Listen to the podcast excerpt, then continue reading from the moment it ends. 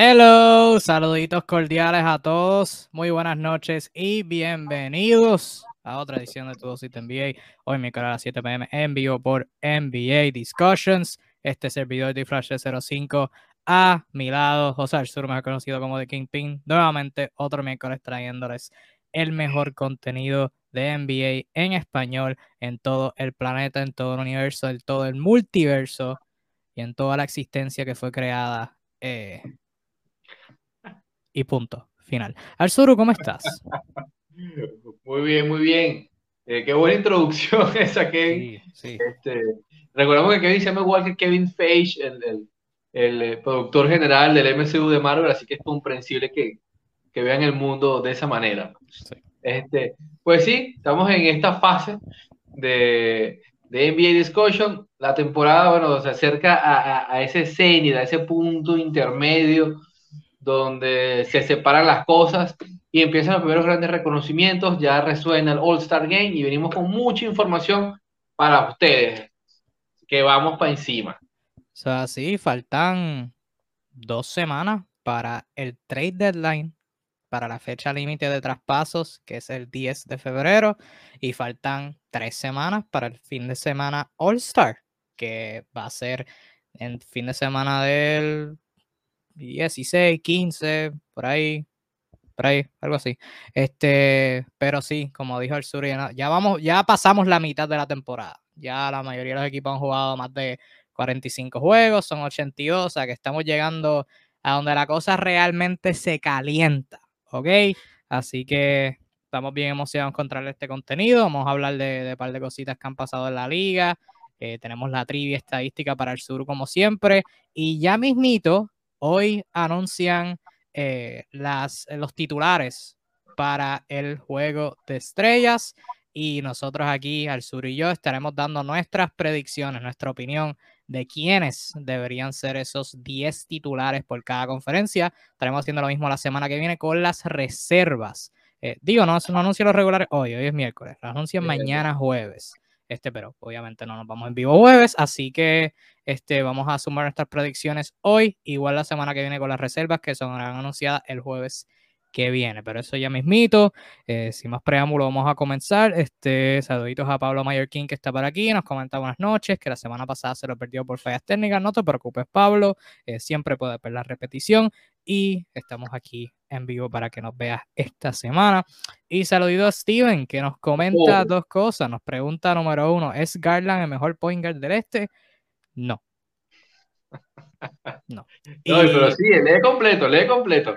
Y no, esa fue la primera parte de la pregunta. No. Y después pregunta al Suru, ¿por qué darle gusto a Flash con esa jersey? Daña tu imagen. De hecho, ¿quién, ¿de quién es la jersey? Que no te pregunté. Sé que es de Miami. La jersey es de, de, de bueno, ¿quién ah, más? De, la bestia. De Flash. De The Flash. De Flash.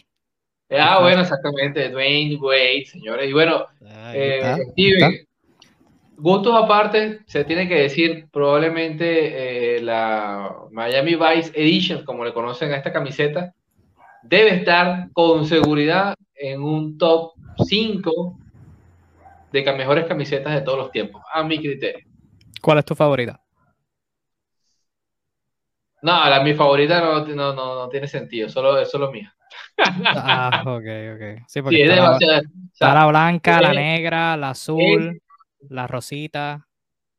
Ah, ¿te refieres a mi favorita de esta versión? Sí, sí, sí, sí. Ah, no, no, no. La, la, la que es tornasol, la que no sabe si es azul o es. Hay una que tiene como un, un degradé de colores.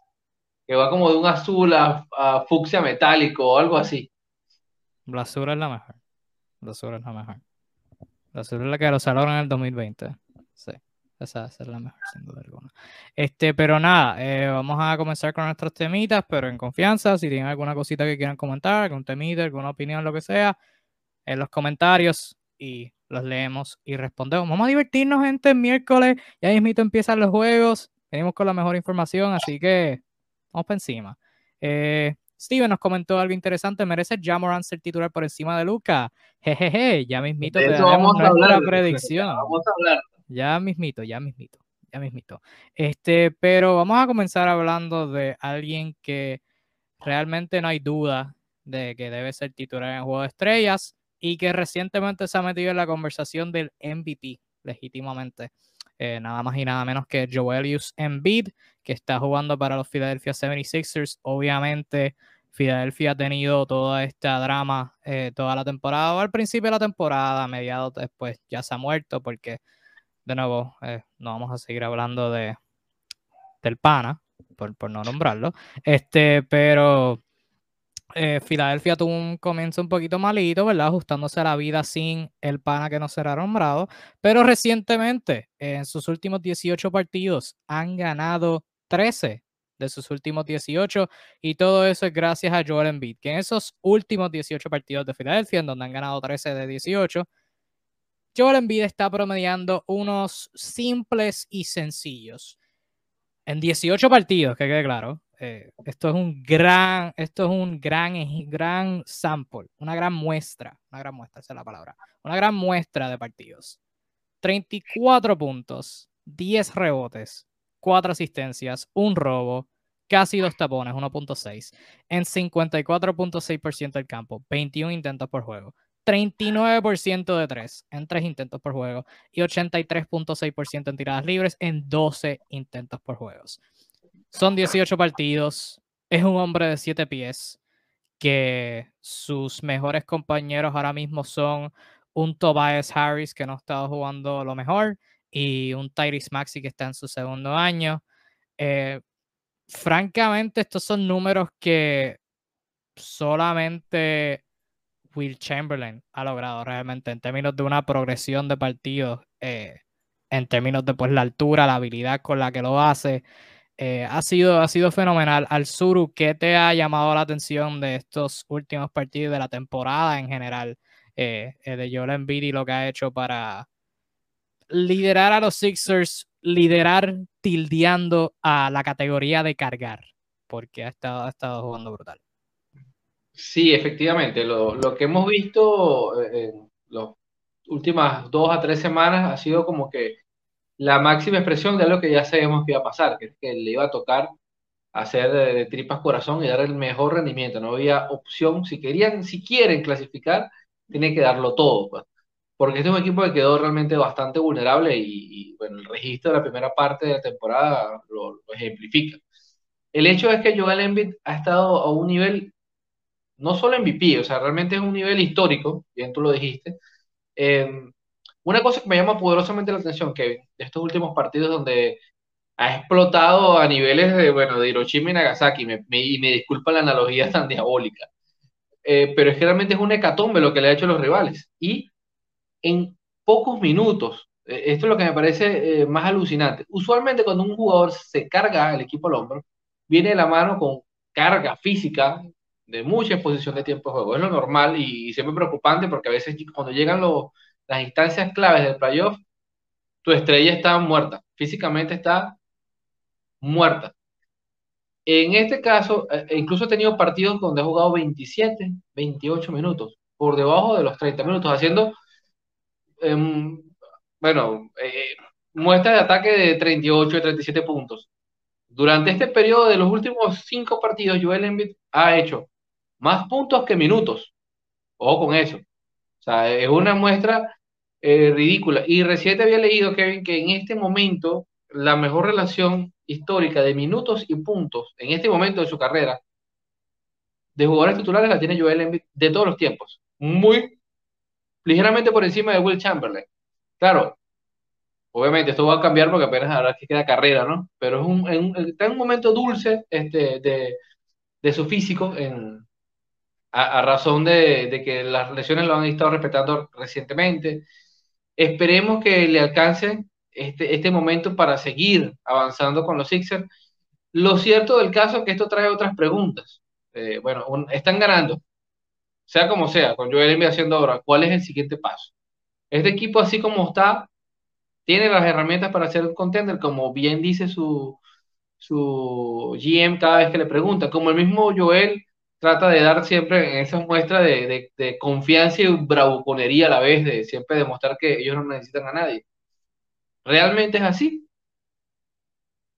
Esa es la pregunta.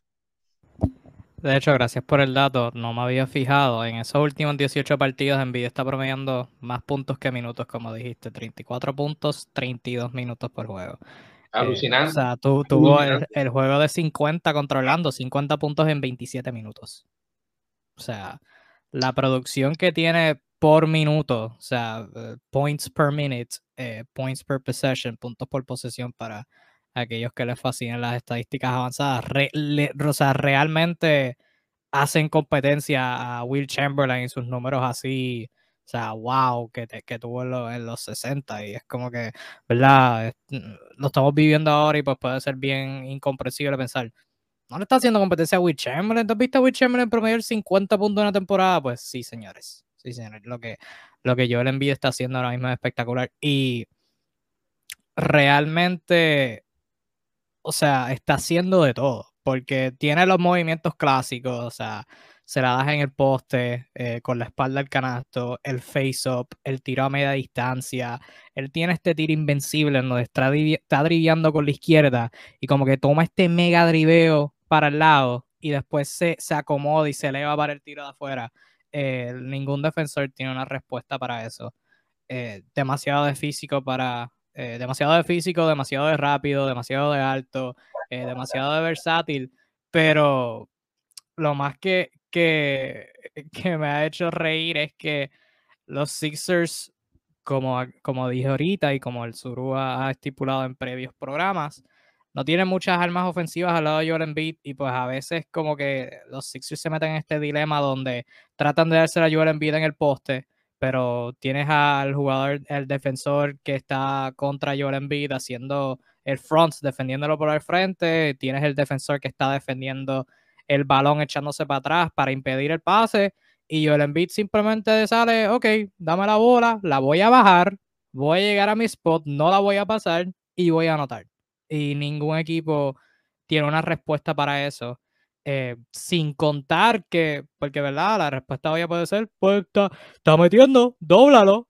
Pues eso es lo que algunos equipos han hecho, pero yo le envío este año como pasador está absurdo también. O sea, en años pasados como que le envío lo doblaban y no sé si tú lo notabas, pero como que se mandaba a hacer el pase, rápido buscaba salir del balón y pues como que no esperaba que la defensa hiciera una decisión y pues como que les daba la ventaja a la defensa. Pero este año tú lo, tú lo ves, tú te percatas y él coge el balón, ve que, está viniendo el segundo defensor para doblarlo y no la pasa inmediatamente. Él se queda con la bola extendida y espera, espera, quizás toma un driveo, espera y hace un pase y ha hecho unos pases bien absurdos.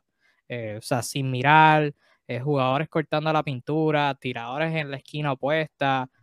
O sea, legítimamente lo está haciendo de todo. Legítimamente lo está haciendo de todo. Y tú lo mencionaste, está saludable, que esa era una de las preocupaciones de, toda la vida de Joel Embiid. Está saludable, no tener que jugar, de, que jugar 35 minutos por juego también está ayudando, debe decirse. Em, pero lo está haciendo de todo. Ha sido, ha sido, ha sido bien impresionante, ha sido bien fascinante. Ahora mismo, como están construidos, ¿qué, probabilidad? Primero, por parte, primero, ¿dónde, ¿dónde tú ves a Joel Embiid en la, en la contienda por el MVP? O sea, ¿es tu MVP? ¿Está top 2, top 3? Bueno, eso es de la mano, como que este premio es así, de qué tan alto puede llegar, puede cerrar el año los Sixers en, en los standings. Esto ineludiblemente es así, salvo que raros temporadas totalmente extraordinarias eh, como el caso del, del, año triple doble de, Westbrook. Eh, históricamente esto es para jugadores que están entre los primeros tres puestos, así que creo que va a depender siempre eh, de eso porque hay otros jugadores que también están teniendo muy buenas temporadas. Este, así que bueno, lo, lo, vital ahorita es qué tan, para conseguir el premio, qué tan alto te puedas mantener a lo largo de la contienda. Lo que sí creo es que Joel Embiid no está pensando en el MVP. Este, esta es la clase de rendimiento cuando tú sencillamente quieres sacar a tu equipo del agujero. O sea, no es, eh, contrario a lo que se pueda pensar, no es un rendimiento egoísta. Es un rendimiento realmente colectivo, aunque parezca una contradicción. Sí que estoy seguro que, que va a ser un candidato fuerte, pero va a depender de cómo el equipo asimila eso. Y, y ciertamente pues no está pensando en el MVP, pero está pensando en el campeonato. Y ahora mismo con el tipo de juego que está mostrando, la presión está creciendo en Filadelfia, yo pensaría, porque sí, en cierto punto, pues puedes pensar, eh, quizás no, no es el tiempo de hacer un movimiento, pero al mismo tiempo, ¿qué te garantiza a ti que Joel Embiid vuelva a jugar a este nivel? Y con eso en mente, te pregunto, ¿tú piensas que Daryl Morey estaría eh, desperdiciando esta actuación, quizás peak, lo mejor que veremos de Joel Embiid e, esta temporada en particular, si no hace un traspaso eh, por, por, mejorar el equipo y principalmente, pues, este, o sea, cambiando a Ben Simmons y buscando mejorar el equipo ahora, o crees que no debería como que ajorarse, ser más paciente y, esperar a la temporada que viene? Lo nombraste. sí. Voldemort. sí. Mira, yo va a venir por mí. Soy la teoría de que, de que Mori realmente está siendo un poquito charlatán eh, en, esas entrevistas donde la gente ve que no se va a hacer nada, que la otra temporada es un poco como para quitarle peso a, que, ellos necesitan realmente el, movimiento, pero la verdad es que sí, lo necesitan y, es, es más, por el simple hecho que tienes un activo que no usas y que cobra bastante, tienes que salir de él. O sea, es un, es un tema que, que debería facilitarle cosas al equipo. Eh, así que yo estoy seguro que, que, que, tienen que hacerlo. O sea, no creo que, que, no creo que no pase. O sea, me cuesta mucho creer que no pase. Si no lo hace, sí, definitivamente estaría tirando una oportunidad, no sé si dorada, pero por lo menos una oportunidad importante por llevar al equipo al tan esperado, tan ansiado, el siguiente nivel del, del famoso proceso. Porque siendo honestos, ¿no? Eh, por lo menos quien, quien es llamado la segunda espada del equipo está rindiendo un nivel bastante inestable, como es el caso de Tobias Harris, que es el otro implicado en, posibles eh, rumores de traspaso. Así que mm, yo entiendo que, hay, que hay, un, hay un claro riesgo cuando haces esta clase de movimientos de romper la química que tenga el equipo, pero más allá de eso, eh, si vas a ir a los playoffs con mentalidad de salir victorioso, tienes que tener otras opciones que sencillamente dársela a un solo jugador y rezar. Eh, ya lo hemos visto con otros equipos en el pasado que son monodependientes y cómo se caen en las instancias cuando se les cierran las defensas eh, de manera más concreta. Así que, en definitiva, es algo que tienen que hacer. yo creo que ni siquiera es algo debatible o un tema que, que haya que romper mucho. Es un movimiento que tiene que darse. Eh, no sé, y también me cuesta creer, Kevin, en todos estos rumores que dicen que rechazan ciertas ofertas, qué tan cierto sea eso. Pero sin lugar a dudas, ya que estamos a nada del, trade deadline, a mí no me extraña, me extrañaría para nada que los Sixers estén involucrados en... Es más, si no salen de Ben no me extrañaría ver que salen de Tobias Harris, en, un peor caso, pero sí creo que debe haber un movimiento. A y porque sí. Saluditos a Yami que nos comentó por aquí, saluditos a Yami y a todos los que nos sintonizan. Saludos. Eh, hasta cierto punto yo creo que lo que mencionaste al principio es como que lo perfecto. O sea, tienes, sí, quizás no, no vas a adquirir el mismo valor por Ben Simmons o qué sé yo qué, pero si tú eres Filadelfia no tienes espacio salarial y tienes 30 millones en su casa haciendo nada. O sea, si, si lo mejor que recibes a cambio es Harrison Barnes y Body Hill o Tyrese Halliburton, una combinación de eso, hasta cierto punto eso es mejor que, el equipo que tienes ahora mismo, porque estás añadiendo jugadores. O sea, eh, el jugador que no va a ser nombrado, ya después de esta no va, no va a volver a ser nombrado por este programa, eh, no va a jugar contigo. O sea, no va a jugar por tu equipo. Y estarías añadiendo a tres y alguien que pues quizás en otro equipo vaya a florecer, pero nunca va a jugar por tu equipo. Por, problemas que tú mismo te causaste. Eh, habiendo dicho eso, yo sería un poquito paciente, porque, de nuevo, para de doble filo, porque si yo, si yo fuera Darryl Morey, yo no estuvieras teniendo esta conversación ahora, ya yo hubiera cambiado a Ben Simmons, o sea, esto lo llevamos hablando por meses, ups, lo nombré, este, esto lo llevamos hablando, lo llevamos hablando por meses, o sea que antes de empezar la temporada, había que hacer un cambio por él, no entrar a la temporada con esta distracción y mérito a Filadelfia que, que no, eso no ha sido conversación, lo ha ignorado y pues jugar bien también ayuda a que ese tema no, no salga. Eh, así que mérito a ellos, pero tenía que comenzar toda la temporada con, un núcleo ya definido, ya definido y tener todo el año con esta consistencia, pero y al punto que estamos, yo creo que eh, usaría un poquito de paciencia, pero al mismo tiempo me inclinaría a través de hacer un movimiento porque de nuevo, nada me garantiza que Joel Embiid vuelva a estar así de saludable y que vuelva a jugar así, punto. Em, y tú miras el resto de la conferencia del este, eh, Brooklyn tiene la situación con Kyrie Irving y que no puede jugar juegos locales hasta nuevo aviso. Y tienes a Kevin Durant que, que está afuera y es una, es una preocupación que se tiene en términos de salud. Em, tienes a Milwaukee que si están saludables pues son los campeones defensores. Tienes a Miami que tienen su escuadrón profundo. De nuevo una espada doble filo porque si, yo soy Filadelfia quisiera hacer el cambio ahora, pero al mismo tiempo me tomaría el riesgo de apostar al año pasado y lidiar con Brooklyn potencialmente sin James Harden, ojo con eso, em, un Miami con Kyle Lowry, Jimmy Butler un año más viejo eh, y quizás pierdan alguna de las piezas que tienen este año. Eh, Milwaukee que pierda alguno de los jugadores de, su, elenco de apoyo. O sea, es que, sería como que ser ese juego paciente. Eh, sí, quizás no, no vuelvas a tener este, este, ¿cómo se dice? Este tipo de actuación de Joel Embiid, pero al mismo tiempo como que tampoco hacer un overreaction, como que reaccionar, hacer un cambio apresurado y que resulte pues que como quiera no ganes este año y pues ya no tienes piezas de cambio. No sé si eso hizo sentido. Sí, sí, sin problema. Bueno, Jamil comentó que pasaría con Harden si hubiera un cambio, aunque se desmitió. Pues mira, el cambio que se, que se estaba rumorando de James Harden por hombre que no será mencionado, no hace sentido. No hace sentido. ¿Por qué, por qué, por qué Brooklyn querría a hombre que no será mencionado? ¿Para qué? O sea, no, no entiendo. Son basura de la prensa, no hay que prestar atención a, ese tipo de informaciones. O sea, si, si tú eres Daryl Morey, pues obvio, tú, tú quisieras a, Harden, obvio. Pero si tú eres Sean Marks, ¿para qué, para qué tú quieres a, a Albana? O sea, no. No entiendo.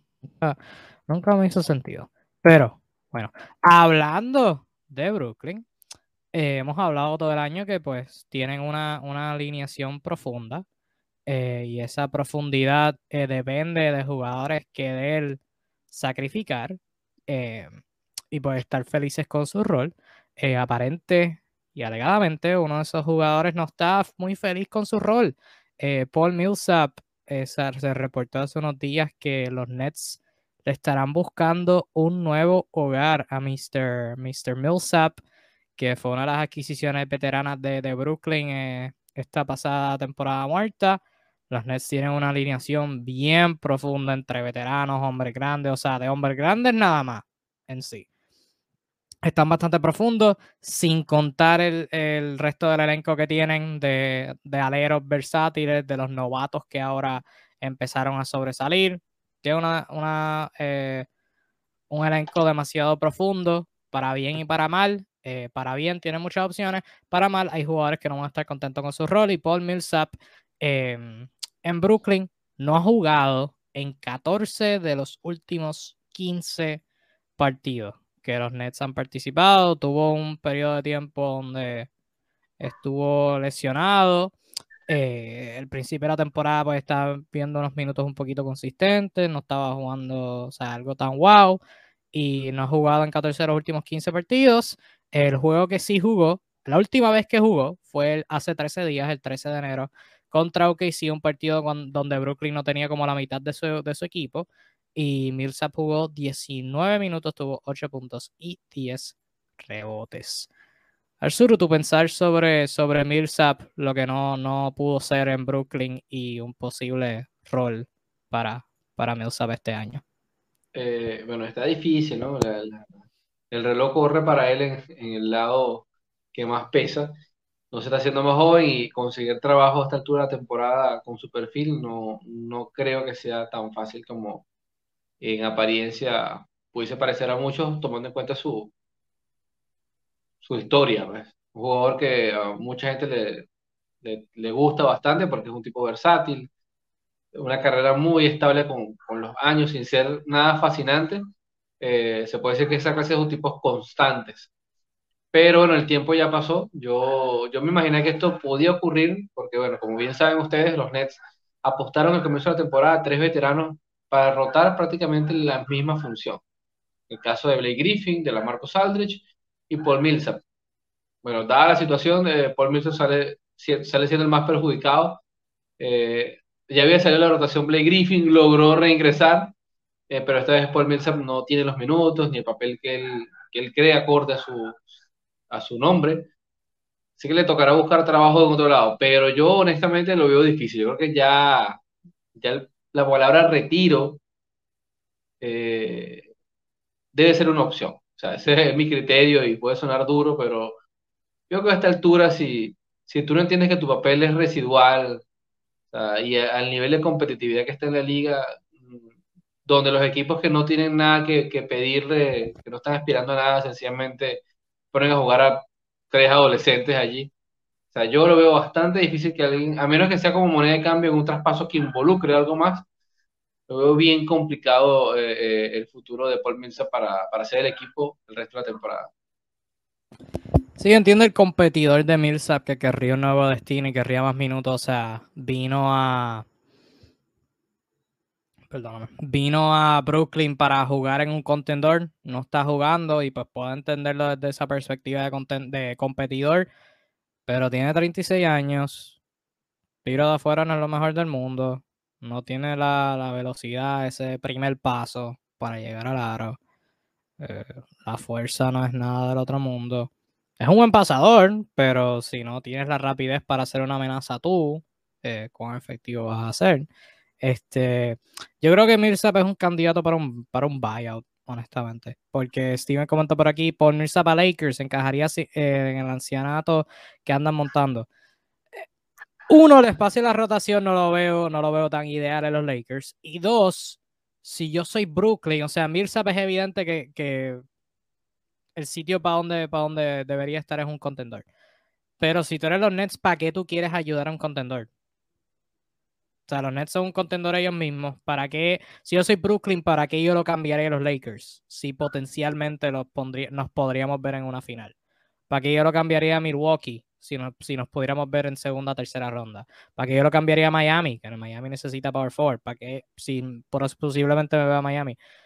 Sabes que como que no me hace tanto sentido en esa perspectiva de, Milwaukee sería uno de los candidatos, o sea, equipos que quizás puede tener un spot para un tipo como Millsap precisamente. O sea, no, hace sentido darle una pieza a tu rival directo.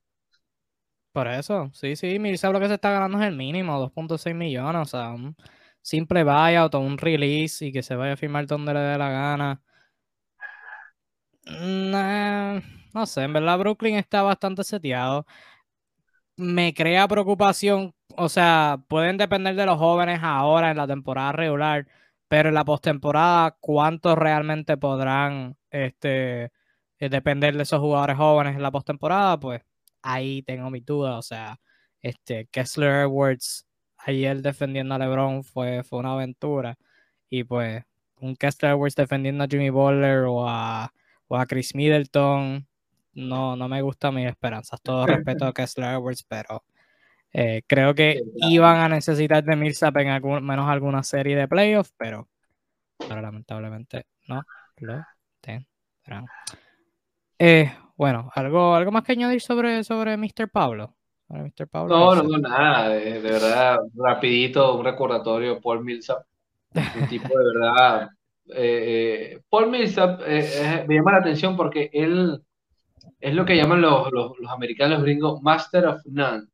O sea, es, es, es bueno en muchas cosas, pero no excelente en ninguna. Es demasiado all around. Eh, en, en, un momento de su carrera, cercano a los 28 o 30 años, donde quizás estaba su, su pick. Eh, era un tipo que tenía un tiro, cuando no se acostumbraba el tiro de tres, era un cuatro que podía lanzar, eventualmente podía lanzar, y eso ya lo hacía algo diferente a gente de su misma edad, de su misma cohorte. Eh, era un tipo que sin ser muy alto, reboteaba decentemente. Eh, siendo un interior, era buen pasador. Eh, dominaba el tiro en media distancia. O sea, tenía un poquito de cada de elemento de otro y podía, podía defender a dos o tres posiciones, pese a ser un cuatro más al estilo tradicional. Pues. durante muchos años hizo su carrera a base de versatilidad. Un ejemplo, digamos que era algo, algo parecido a lo que ha sido la carrera de Gold Horford, con sus diferencias mutuas, ¿no? Obviamente. Eh, bueno, ambos compartieron años en, los Atlanta Hawks y fueron parte del, relativo éxito que tuvo durante algunos años la franquicia. El punto es que, bueno, el, sol sale para todos, pero también se oculta a veces y ya está, cada vez estamos más cerca del ocaso. Eh, si hay un buyout, bueno, pudiese recalar. Hay equipos que le caería bien, como Utah, como este, los Bucks, por ejemplo, pero yo lo veo difícil, repito, de verdad, y, esperemos que, que Paul Millsap esté bien donde sea que esté. Siempre te querremos, Paul, Paulcito. Un regreso a Utah, no estaría mal. no estaría mal, Se comenzó su carrera en Utah. Eh, manteniéndonos en Brooklyn un ratito, Steven comentó qué opinan de la capacidad de reacción de Nash para las rotaciones cuando no tiene el Big Three completo. Un tema interesante, Arzuru. ¿Qué tal? Lo hizo bastante bien, como sueño muy bien, realmente. O sea, eh, mm, yo creo que a veces somos muy injustos, somos muy injustos con los, con, con los coaches. O sea, no, nos encanta atacarlos cuando están mal, pero nos olvidamos en los momentos donde ellos resuelven. Y sí, tuvo un momento recientemente donde se le ha complicado las cosas a, a Brooklyn un poco y he tenido que echar mano a lo que tiene, pero realmente desde el principio de la temporada Steve Nash ha tenido que, que jugar con todo lo que está a, su disposición en el plantel. O sea que si lo podemos acusar de algo, en todo caso sería de, de sobreutilizar a todas las piezas que tiene. si lo podemos acusar de algo, pero no podemos decir que no lo ha intentado, que no ha buscado diferentes situaciones según el sea el rival.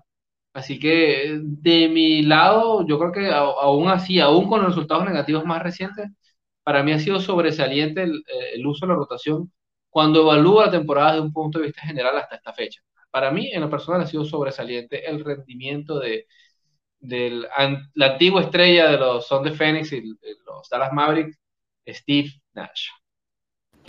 Sí, hasta cierto punto se convierte en una conversación de qué realmente tiene fuera del Big Three. O sea, porque hay jugadores buenos, ese no es el asunto el problema es que hay buenos jugadores que sobresalen cuando tienen ese Big Three alrededor de ellos. O sea, un DeAndre Bembry, un Bruce Brown, un James Johnson.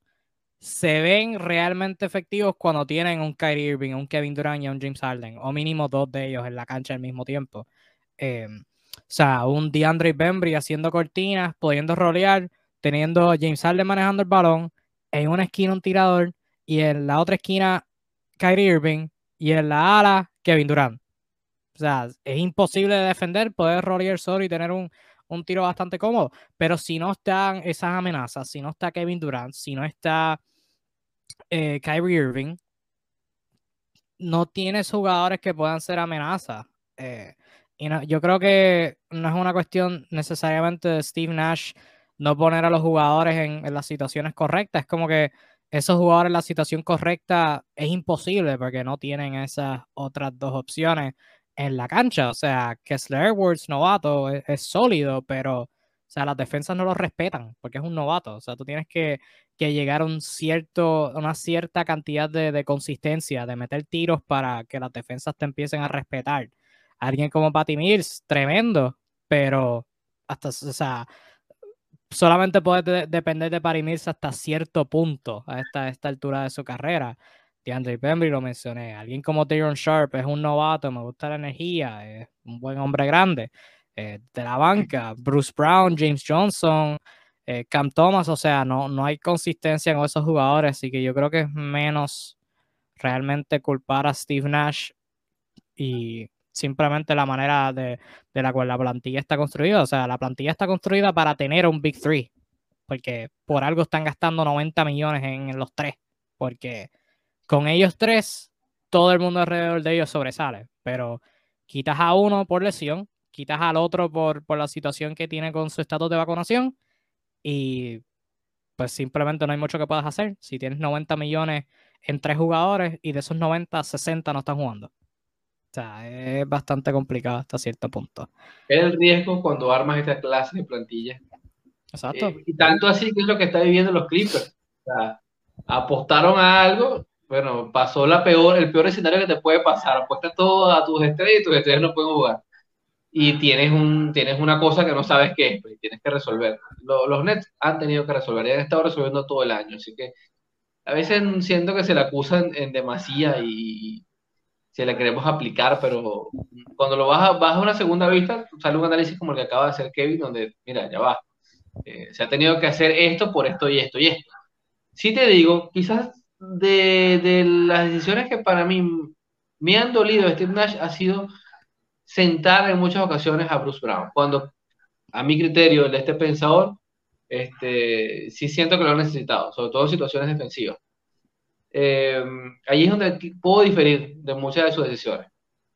Pero luego de eso, entiendo la situación, entiendo que, que tienen que jugar con lo que está allí, en el, en el, fondo del armario, y creo que lo han hecho bastante bien dada la situación.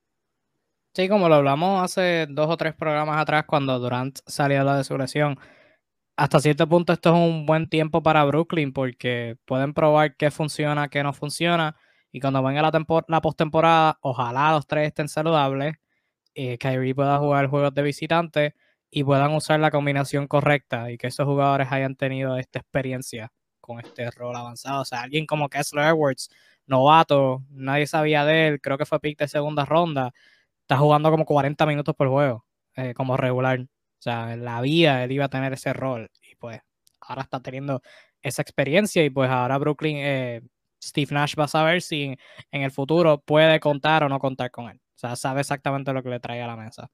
Este, igual Bruce Brown que sabe lo que le trae a la mesa y quizás está intentando con jugadores que no, que de los cuales desconoce. No sé, es bien interesante. Eh,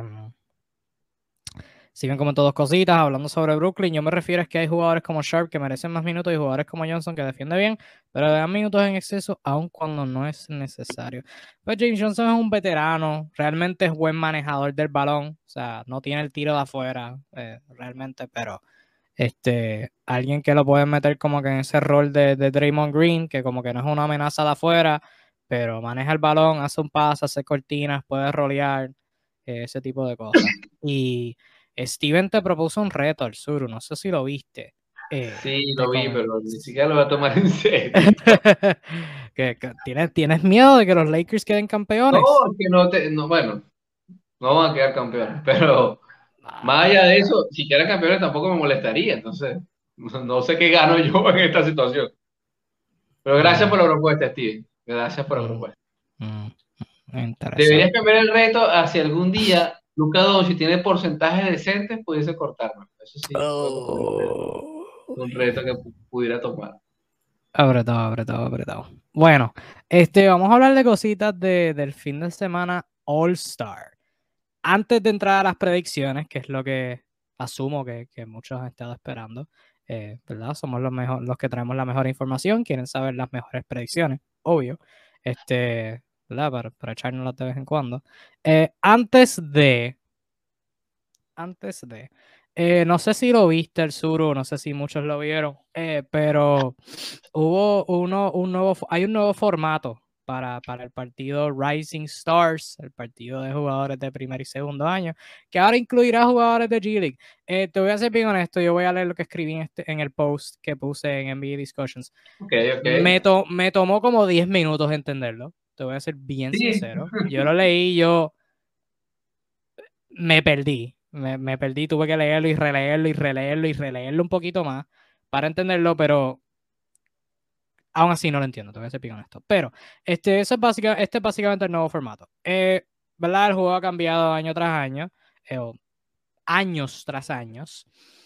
Eh, ah, primero simplemente era novatos contra jugadores de segundo año simple, sencillo. Eh, ahora con, el crecimiento del, del, juego a nivel internacional, pues ahora lo era jugadores y novatos y jugadores de segundo año de Estados Unidos, de nacionalidad estadounidense, versus jugadores de novatos, jugadores de primer y segundo año eh, de, internacional de cualquier otra parte eh, del mundo. Este año va a haber un formato súper diferente. Ahora en vez de dos equipos van a ser cuatro equipos de siete jugadores cada uno. Y esos cuatro equipos van a jugar un mini torneo de tres juegos eh, con un marcador que tienen que alcanzar. ¿Sabes? Como el juego de estrella, el cuarto parcial, los últimos dos años tienes que llegar a un marcador en particular. Pues eso es básicamente lo que va a pasar aquí. Em, en los partidos de semifinal, los primeros juegos, eh, los equipos tienen que, el primero que llegue a 50 puntos gana. Y en la final, el, equipo, el primer equipo que llega a 25 es el que gana, un total de 75 puntos, temporada número 75, ajá, hace sentido. Participarán 28 jugadores, 7 por 4, 28, matemática simple. Van a ser 12 novatos, 12 jugadores de segundo año y 4 jugadores del equipo G League Ignite, que es el equipo que fue introducido el año pasado, que pues no tiene afiliación a un equipo de NBA necesariamente, pero eh, le da la oportunidad a jugadores de colegial que se quieran meter ahí. Eh, es un equipo extra y es como un equipo de desarrollo para jugadores que no, que no quieran ir a la universidad, básicamente. Vale el dato, de allí provino Jalen Green. Jalen este, Green, Jonathan Kuminga, eh, y hubieron dos más. Dos más de segunda ronda que se me olvidaron y ahora mismo hay, hay par jugando que, que de nuevo proyectan estar en la lotería. Los jugadores de NBA que van a participar, eh, esto es lo mismo como todos los años, los jugadores que que participan son seleccionados por los asistentes, los dirigentes escogen las reservas del juego de estrellas, los asistentes escogen los jugadores del, Rising Stars. Em, esto se va a quedar así y los jugadores de G League van a ser escogidos por dirigentes de la G League. Los equipos van a ser, los cuatro equipos van a ser dirigidos por miembros del equipo eh, de aniversario número 75 de la NBA, eh, de la lista de los mejores 75 que la NBA sacó y asistentes del staff para el juego de estrellas. Usualmente es asistente del, del staff del juego de estrellas. Vamos a suponer Doc Rivers va a dirigir el juego de estrellas. El asistente de Doc Rivers es el dirigente eh, de Rising Stars. Eh, ahora pues metieron a los eh, jugadores del, del, del, equipo de aniversario. Los dirigentes van a seleccionar a sus equipos en un draft. Así que eso, eso es bastante interesante. Vamos a tener otro draft para seleccionar los equipos. Y hay algo de un clutch challenge, hay una mierda que no, no entendí, así que vamos, vamos a simplemente ignorar eso. Sí, Pero, eso, fue excesivo ahí. Sí, ahí tengo que verlo para entenderlo y aún así creo que no lo voy a entender. No, yo, yo, yo, creo que lo entendí. O sea, básicamente son, va a ser un clutch challenge donde se van a tomar cinco tiros eh, eh, en diferentes posiciones y emulando algún tiro legendario de alguno de los jugadores de la lista de 75. Por ejemplo, uno de los spots debería ser eh, la, tratar de lanzar el fadeaway de, de o algo así por el estilo, desde un punto similar. Son, Es una cosa medio extraña, yo no creo que ya ahí rozaron la exageración. Sí, son, pero bueno. son, tiros icónicos de postemporada. Así que me imagino que estará como que el tiro de Lillard contra OKC, el tiro de Kawhi contra Toronto. Algo, no sé, ah, ahí, ah. ahí me perdí. Pero obviando eso, obviando eso, el formato en general, este, cuatro equipos, siete jugadores cada uno son drafteados, hay cuatro jugadores de G-League. Realmente, en parte porque no lo entendí y en parte porque pues simplemente escrito, tengo que verlo para, para tener una opinión. O sea, lo veo escrito y voy a pensar, esto es una loquera, what the fuck, pero al mismo tiempo, muchos pensamos que era una loquera el, lo del marcador establecido para los cuartos parciales del juego de estrellas y terminó no siendo una loquera, o sea, terminó siendo algo que revivió el juego de estrellas. Y es como que algo sumamente, digo, salvo el año pasado que fue una paliza, no estaba ni cerrado, eh, pero el 2020 en Chicago, o sea, ese cuarto parcial fue brutal, en parte por esa regla. Así que realmente no tengo reacción. Eh, vi súper, súper interesado a ver cómo funciona la dinámica de los tres juegos, porque esa actividad se lleva a cabo un viernes, hay que jugar tres juegos. ¿Cómo, cómo va a funcionar eso? No, tengo mis dudas, tengo mis dudas. Este, vamos a empezar a jugar a las 5 de la tarde para, para poder terminar para las 11. No, no sé, no me hace sentido. Lo del marcador, como que 25 puntos en la final nada más, eso parece un juego como que de calle. Quizás ese es el punto. No sé, tengo que verlo para tener una opinión, pero estoy interesado, por lo menos están intentando cosas nuevas. Eh, ¿Qué, tú pensaste, Alzoro? Mira, eh, sí, sí, es algo novedoso, hay que dar la, oportunidad al menos. Sí me gusta en qué sentido, y eso voy a hablar más en el tema libre eh, de hoy, ¿no? Este, yo particularmente creo que tanto el draft pasado como este ha manifestado que hay bastante talento joven, que a veces cuesta que la gente lo visibilice realmente, que le dé la importancia. Eh, sobre todo esta gente gentuza que se vive criticando todo el presente y hablando siempre del pasado, anclados en otro tiempo. Realmente hay mucho talento joven de calidad.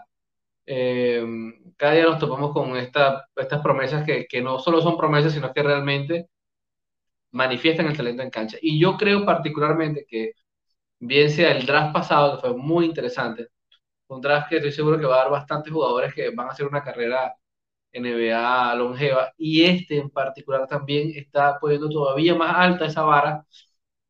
O sea, realmente hay jugadores que, te lo digo Kevin, yo aspiro a verlos muchos años en la liga. Así que para mí es divertido ver que, que realmente hay, muchos spots para que jueguen todos ellos.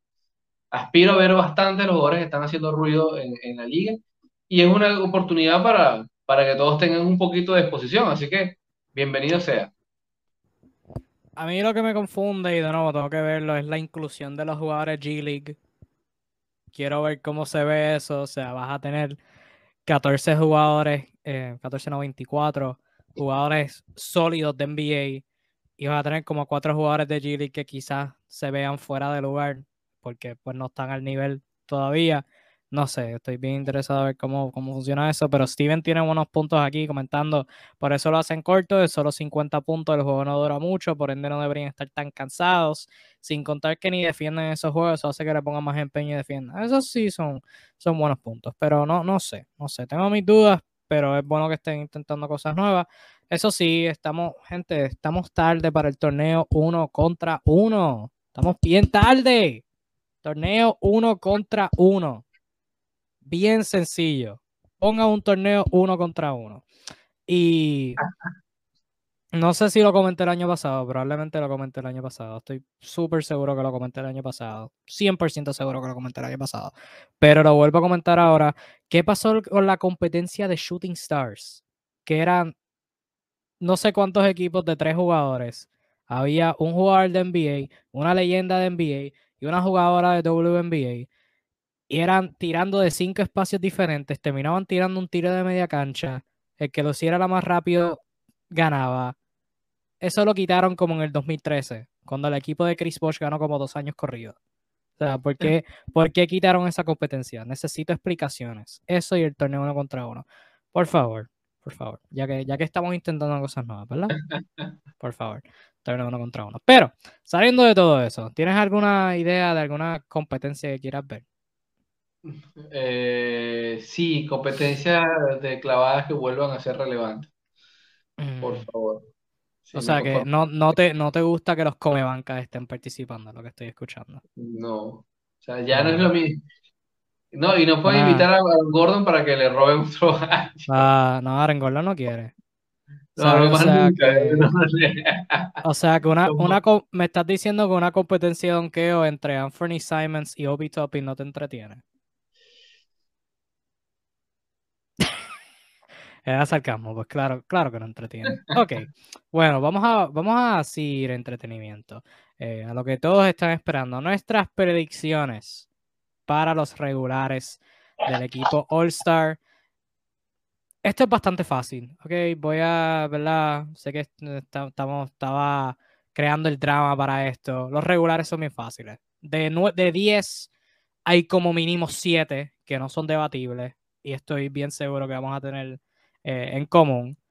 Eh, las reservas es donde se va a poner la cosa interesante, pero eso va a ser la semana que viene, no nos tenemos que preocupar por eso ahora. Y vamos a ir con los regulares. Eh, para contexto, son cinco jugadores por cada conferencia, un total de 10. Por conferencia, dos jugadores backcourt, véase un armado, eh, point guard o shooting guard, y tres jugadores frontcourt que sean small forward, power forward o centro. Eh, básicamente base escolta en, una en dos posiciones y en tres posiciones aleros, ala pivots y pivots. Eh, vamos a comenzarlo con la conferencia del este porque para mí la conferencia del este es como que la más sencilla realmente. No, creo que hay como un jugador que es debatible. Eh, espero no venga a sudar sur y me sorprenda con una así, opinión de que no sé, no sé. Pero Arzuru, cuando gustes. Tus este, eh, predicciones para los regulares de Conferencia del Este. Y por cierto, eh, va, a haber, va a haber que, ¿verdad? Spoiler para uno, este, va, a tener que haber reemplazo. O sea, hay jugadores que pues van a entrar y pues van a estar lesionados, pero pues van a tener que ser reemplazados. Así que, al sur cuando gustes. Sí, bueno, para mí está claro, ¿no? Eh, en primera instancia va a estar James Harden, eh, de los Brooklyn Nets, que debe hacer el equipo. Eh, luego de eso, uno que me, haría bastante feliz verlo porque creo que se lo merece, pero con todas las de la ley, que no es más que DeMar DeRozan. Eh, debería estar Kevin Durant, a pesar de que está lesionado, pero creo que es el spot que corresponde. Lo va a suplantar Zach Lavin, lo estoy diciendo aquí, pero bueno. Pero Kevin Durant, este, eh, sin lugar dudas, debe estar allí. Seguido, por supuesto, del, de esta bestia, el dios Giannis Antetokounmpo. Y eh, para cerrar el quinteto, hablamos del comienzo, Joelius Embiid, haciendo números históricos, o sea, creo que es un quinteto de la muerte. Probablemente Durant no esté por el tema físico, es una probabilidad bastante latente. Y creo que si hay que darle un spot a alguien eh, allí, yo sé que no estamos hablando de las reservas, pero partiendo de esa premisa, eh, Zach Lavin yo creo que ya tiene los méritos, los galones eh, para tomar ese puesto. Está, estamos, tenemos un desacuerdo, tenemos un desacuerdo. Este, y era el desacuerdo que esperaba realmente. Antes de eh, Jamie nos comentó, estoy bien desacuerdo con lo que comentaste, que vuelve el formato antiguo del All-Star, East versus West y las camisas. Ok, las camisas sí, las camisas necesitan mejorar. No sé si vieron el leak que salió de potencialmente las nuevas camisetas. Se ven asquerosas, se ven horribles, son, son una atrocidad para la sociedad. Ojalá esas no sean las camisetas. Eh, si no las has visto, estás bendecido, no necesitas verlas. sí, no. parecen, parecen camisetas de práctica. El que la filtró no se ha pelado en ninguna de las camisetas que ha filtrado este año. Ese es un tema, es un tema para, para un live. La gente que ha filtrado todas las camisetas en el último año y medio son unos tipos de Brasil. Yo no sé cómo de diablo sacan esa información que están en Instagram sabrá Dios quién es el contacto de ellos, pero él no ha sido ni Shamsarania, ni Wojnarowski, ni ningún influencer gringo, no. Es una gente eh, de Brasil, camisas du NBA. O sea, han estado durísimos todo el año filtrando uniformes. Yo no sé de dónde rayos sacan la información, pero es una cosa absurda. Tienen que trabajar en la fábrica. Yo creo. En la fábrica y no, les, y no les pagan bien. Yo creo que sí. Este, y antes de dar mis, mis predicciones, este, ya me comentó que el formato de antiguo de All Star, este contra este, no, no. La última vez que hubo formato este contra este, el oeste siempre estaba montado. El oeste va a seguir montado si vuelven a ese formato. Y nadie se lo coge en serio. O sea, me gusta el draft. Me gusta que haya este sentido de, de yo escogí este equipo y necesito que mi equipo gane porque necesito demostrar que soy bueno drafteando. O sea, me, me gusta ese, ese, sentido. ¿A ti te gusta el formato, Arzuru? Sí, entretenido. Sí. Bueno, este, yendo a mis predicciones, em, no puedo creer que vaya a decir esto, pero comparto la opinión de Steven. Eh, las predicciones de Steven son las mías. Eh, tengo a Trey, espérate. No, espérate, Steven tenía tus mismas predicciones, nevermind. Eh, mis predicciones son diferentes. Eh, tengo a Trey Young, tengo a Trey Young en vez de James Harden, tengo a Trey Hoven y el resto de Mark DeRozan, Kevin Durant, Giannis Antetokounmpo y Joel Embiid. Kevin Durant reemplazado eh, por Jason Tatum, que válido en el frontcourt y ha estado jugando bestial.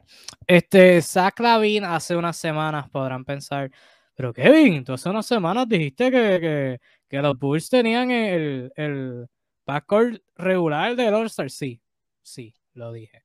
Este, pero eh, Trey Young ha seguido jugando modo bestial y Zach Lavin se ha perdido dos o tres partidos. Y pues, mi opinión cambió por eso. Y en términos de...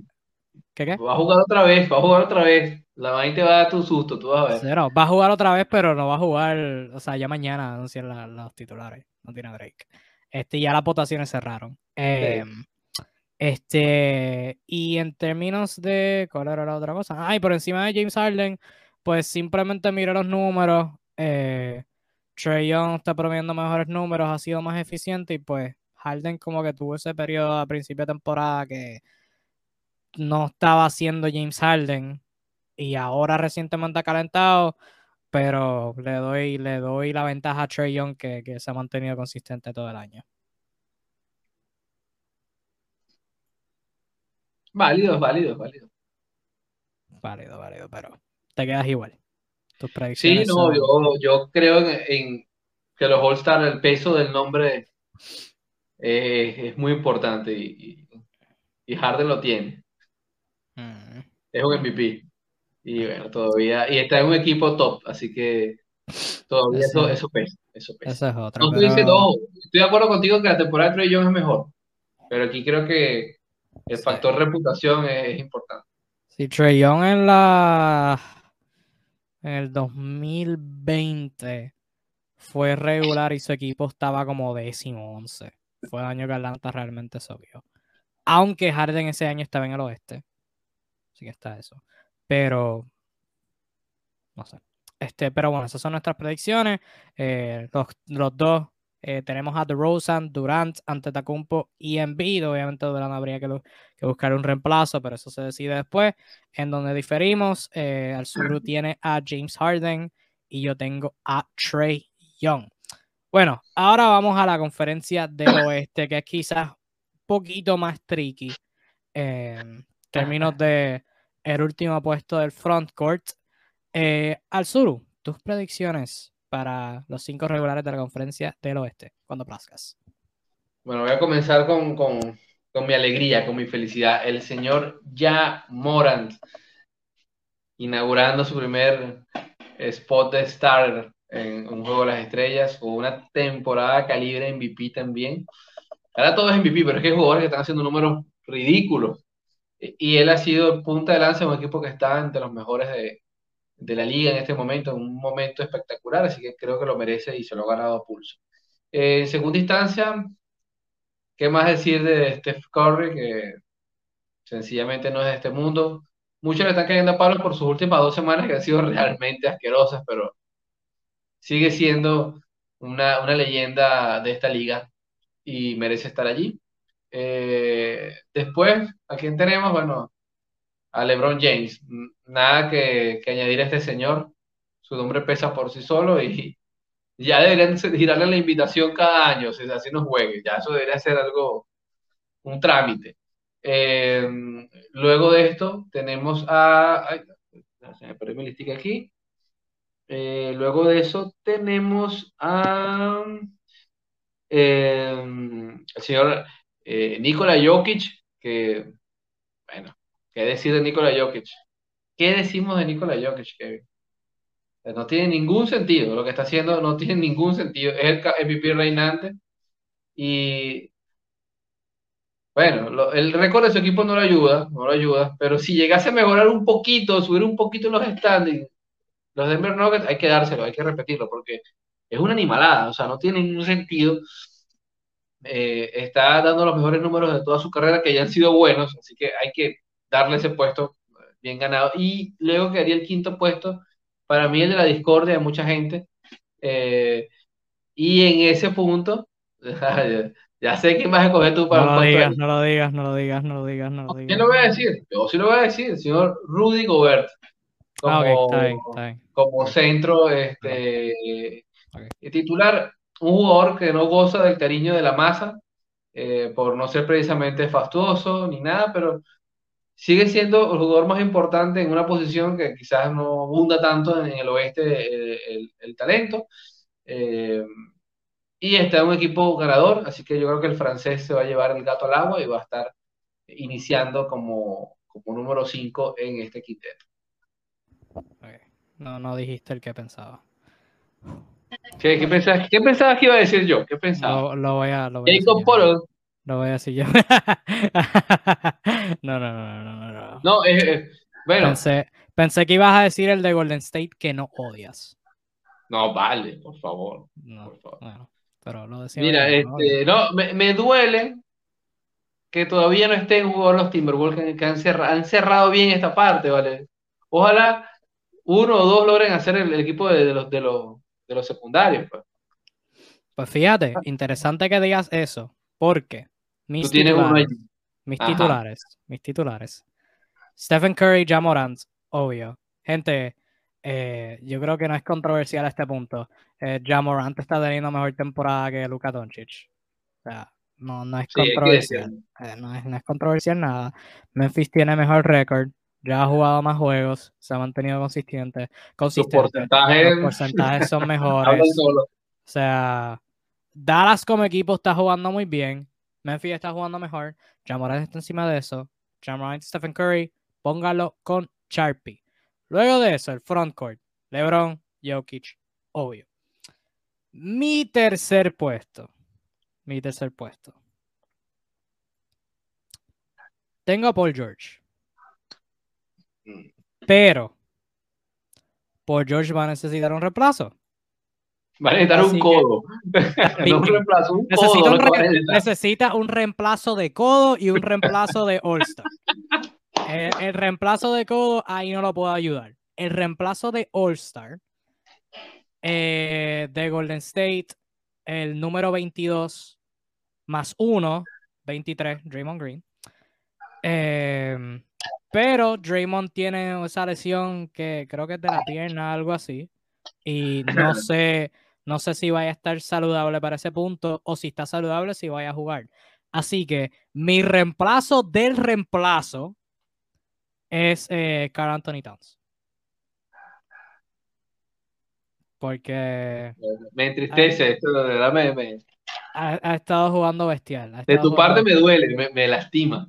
¿Cuál, cuál, ¿Qué de todo? que todo te lastima. Y no digas todo. Drake, viniendo de ti, que escoja a Draymond Green, de ¿verdad? Me, necesito, necesito, ok, vamos a hacer una pausa. Necesito saber por qué, por qué tu crítica hacia Draymond Green. Necesito saberlo. Es bueno, pero no es, un, no es una estrella. All Star, banca estrella. Estrella no es una estrella. Estrella y All Star no es lo mismo. No, no, no, no, no, no, no, lo difiero.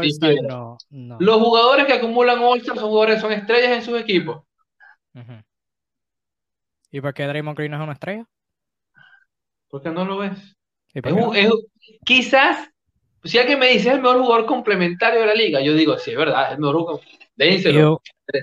El, el, señor de los, de los intangibles, de los tan llamados intangibles, dénselo. O sea, el título de ser utility, lo que tú quieras. Pero ya. Pero, ok, ok. Tú no dependes, no puedes, o sea, tú un equipo no se lo puedes dar a él. No se lo puedes dar a él es complementario, depende de otro y él, según eso, bueno, te da un buen rendimiento, pero ya.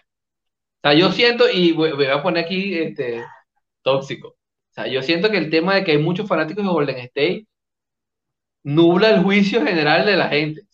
Y, ojo, felicitaciones a Bob Mayer porque logró algo que solo, solo han logrado los Chicago Bulls, que todo el mundo se apasione por un equipo de una manera tan sesgada. Y eso tiene mérito. Fíjate que las votaciones ponen a Andrew Wiggins como O sea, cuando tú ves, ves eso y ves ahí, dices, bueno, esto no, tiene sentido. Esto no tiene sentido.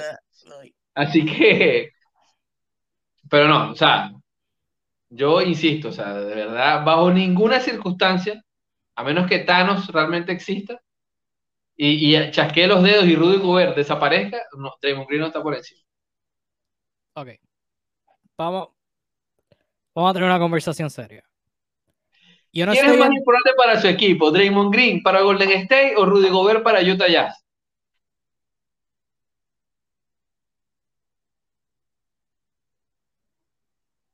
Rudy Gobert, pero no por tanto. Rudy Gobert, pero no por tanto. Ok, vamos a tener una conversación seria. Quiero ver los comentarios. Nadie va a comentar, vamos Vamos a tener una conversación. conversación seria. Conversación seria. Yo no estoy en desacuerdo con nada de lo que te acabas de decir.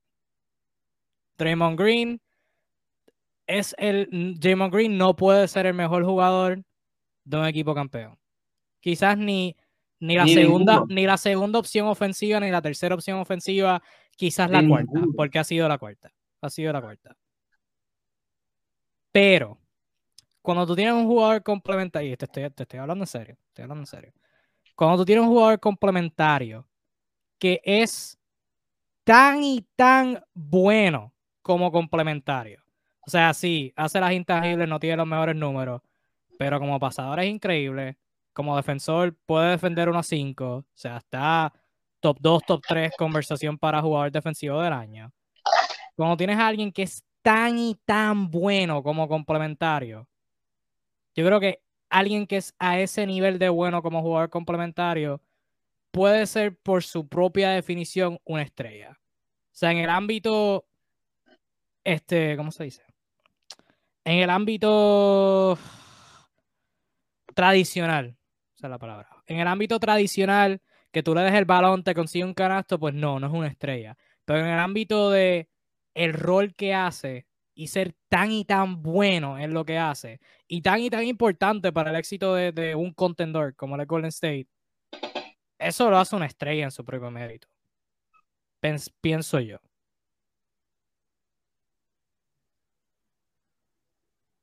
No, no, está no, no, me has convencido, no me has convencido. Yo creo que lo hace muy importante, pero estrella. O sea, el término estrella tiene que estar reservado para los tipos que hacen la real diferencia. O sea, estamos hablando de un sujeto que no sería, me atrevo a decir públicamente, Draymond Green no sería segunda espada en ninguno de los 30 equipos de la liga. Okay. Ni siquiera en OKC. Ajá. No estoy, y lo de espada, incluso me atrevería a decir que no puede ser tercera espada legítima sin que alguien le pueda quitar el puesto en ninguno de los 30 equipos. Complementario, hace muchas cosas bien. Bueno, está bien, hay muchos jugadores que hacen muchas cosas bien. Hablamos temprano de Paul Mills, en su momento hacía muchas cosas bien, a buen nivel, quizás no ser el mejor, pero era un muy buen nivel pero hasta ahí. O sea, yo creo que tiene más que ver con, con el aura, el equipo, todo lo que ha logrado Golden State, pero por definición en sí mismo, dista mucho de eso. O sea, dista, dista, dista. Y, hay mucha gente que lo compara con Rodman. Eh, puede ser una analogía válida, pero aún así, ni siquiera. Ni siquiera. Porque Rodman legítimamente pudo ser el, exactamente el mejor de toda la liga en un ámbito. Draymond Green sencillamente es muy bueno en varias cosas, pero realmente... Excelente en varias cosas. Excelente, muy bueno. No sé si excelente, muy bueno, puedo decirte. No sé si excelente. No sé si excelente. No es un excelente defensor. Muy bueno, muy bueno. Yo lo de excelente, excelente, excelente, no se lo pongo. Muchas veces recurre a cosas excesivas, muchísimas veces. O sea, el, único punto que daría excelente es en, garra, en energía, en corazón. Ahí sí, le doy 11 de 10. Pero creo que exageramos. Creo que realmente le otorgamos mucho crédito a un jugador. Y, los campeonatos tienen mucho que ver con eso. Ok, te pregunto. ¿Cuáles son los jugadores más importantes para el éxito de Golden State? ¿De cuál? ¿De este año? Sí, este año. Los, cinco jugadores que son más importantes para Golden State. Obviamente, Andrew Wiggins.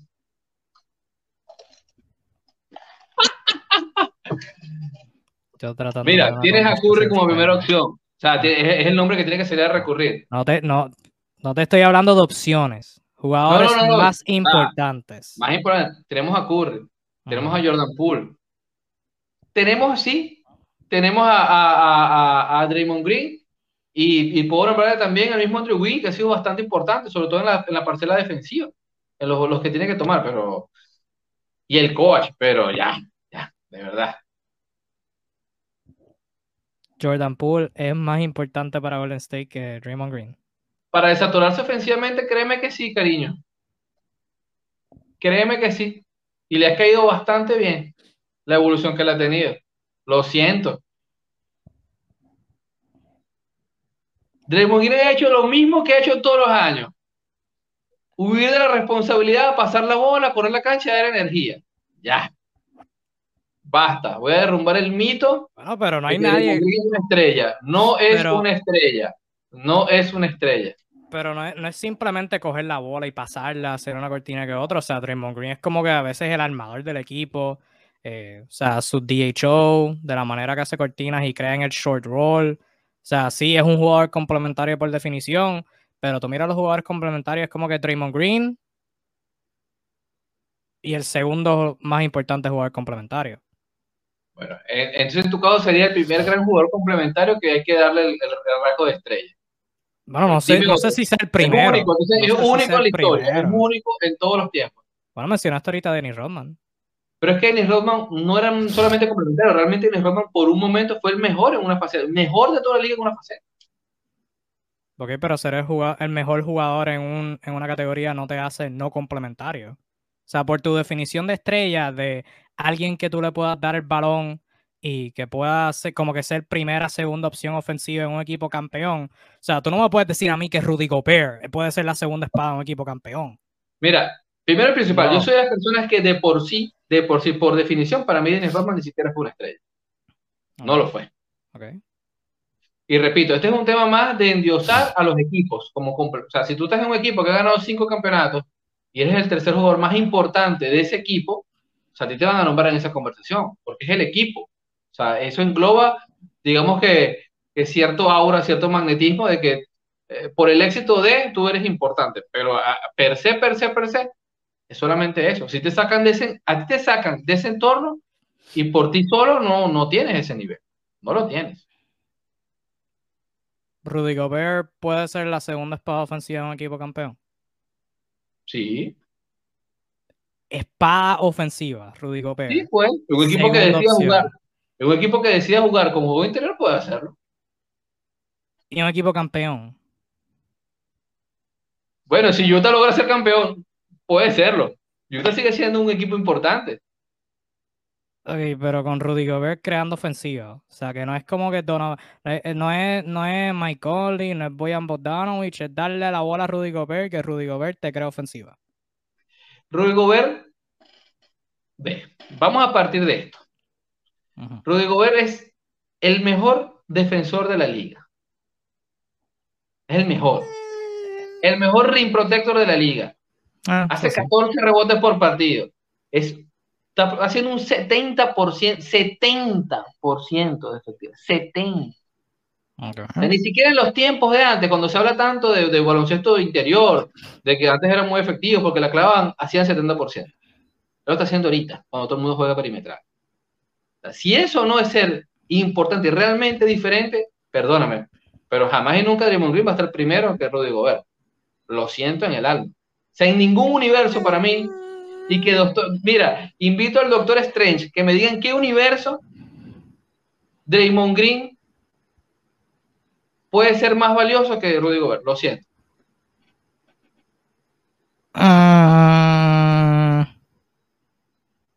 Agree, agree to disagree. Eh, Steven comentó de la pongo así, Kevin saca Green de Golden State, ponga a Gobert y pregúntate quién da más terror en el quinteto. Sigue siendo Draymond Green, voy a ser bien honesto. Este, pero bueno, agree to disagree, conversación bien interesante. Eh, voy, a, voy a seguir investigando y voy a llegar a la conclusión de, de qué Draymond Green te hizo, porque Draymond Green te hizo algo. No, no me hizo, al contrario. Al, sur, al, sur, usualmente no se pone tan, tan hater de jugadores así. No, no, al contrario. aquí me molesta la perspectiva de la gente. esto es algo especial. Draymond Green es un jugadorazo, yo lo tendría siempre en mi equipo. Le pone más energía que nadie. O sea, juega realmente con corazón. Tiene, tiene lo que muchos no tienen. Tiene, ojo, tiene más de lo que muchos no tienen y son dos de aquellas. que a muchos le faltan. O sea, y eso hay que reconocerlo. El tipo realmente te hace una diferencia del plano de desde lo personal, desde lo anímico, es un guerrero. Este, y tanto así que ya pasó la barrera de los 30, ha perdido ciertas habilidades este, y sigue siendo relevante. estamos hablando de él. Eso ya es bastante importante, así que no, para nada. Yo creo que es un jugadorazo. Lo que no estoy de acuerdo es que se le dé un aura excesiva. Eso sí es lo que no difiero. Bueno, no, no toda como que, no toda la, alabanza que venga de Golden State es excesiva. Tampoco como que confundir. Solo porque, o sea, como que los mabrones son, los mabrones molestan. Pues, ups, mabrón, si me estás escuchando, pero a veces me molesta. pero no todo lo que dicen está loco. ¿Sabes qué? Un, un reloj que no sirve está correcto dos veces al día.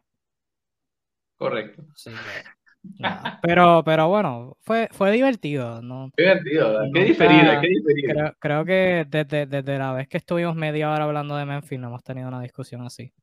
Así que fue, bueno, pero... Y, y, tuvimos la razón, porque Memphis es el batacazo este año. Sí, pero voy a seguir investigando. Voy a investigar qué fue lo que Draymond Green te hizo. Eh, quiero, tengo que llegar a, esa conclusión. Eh, bueno, vamos a cortar un par de cositas porque para acabar ya. Eh, vamos a tema libre. Ok, vamos, A vamos a tema libre. Yo tenía más de un par de cositas, pero vamos a hacerlas cortas. Vamos a seguir moviéndolas para la semana que viene. Em, primera, ¿Con cuál empiezo? ¿Con cuál empiezo? ¿Con cuál empiezo? Vamos a empezar con, con esta. ¿Qué piensas de Grayson Allen? Wow. Wow. Es un buen triplero. Es un buen triplero. Blanco, raza tirador. Sí, sí, sí. y demostró tener unas habilidades tremendas para capturar gente en el aire y lanzarla contra el piso. Wow, pequeño, ¿qué hiciste? Este. ¿Y si se dijera que es la primera? Pero es como la décima. Sí, no, pero lo peor no es eso. Lo, que realmente es que hay que preguntarse quién pone las sanciones en la liga, por Dios.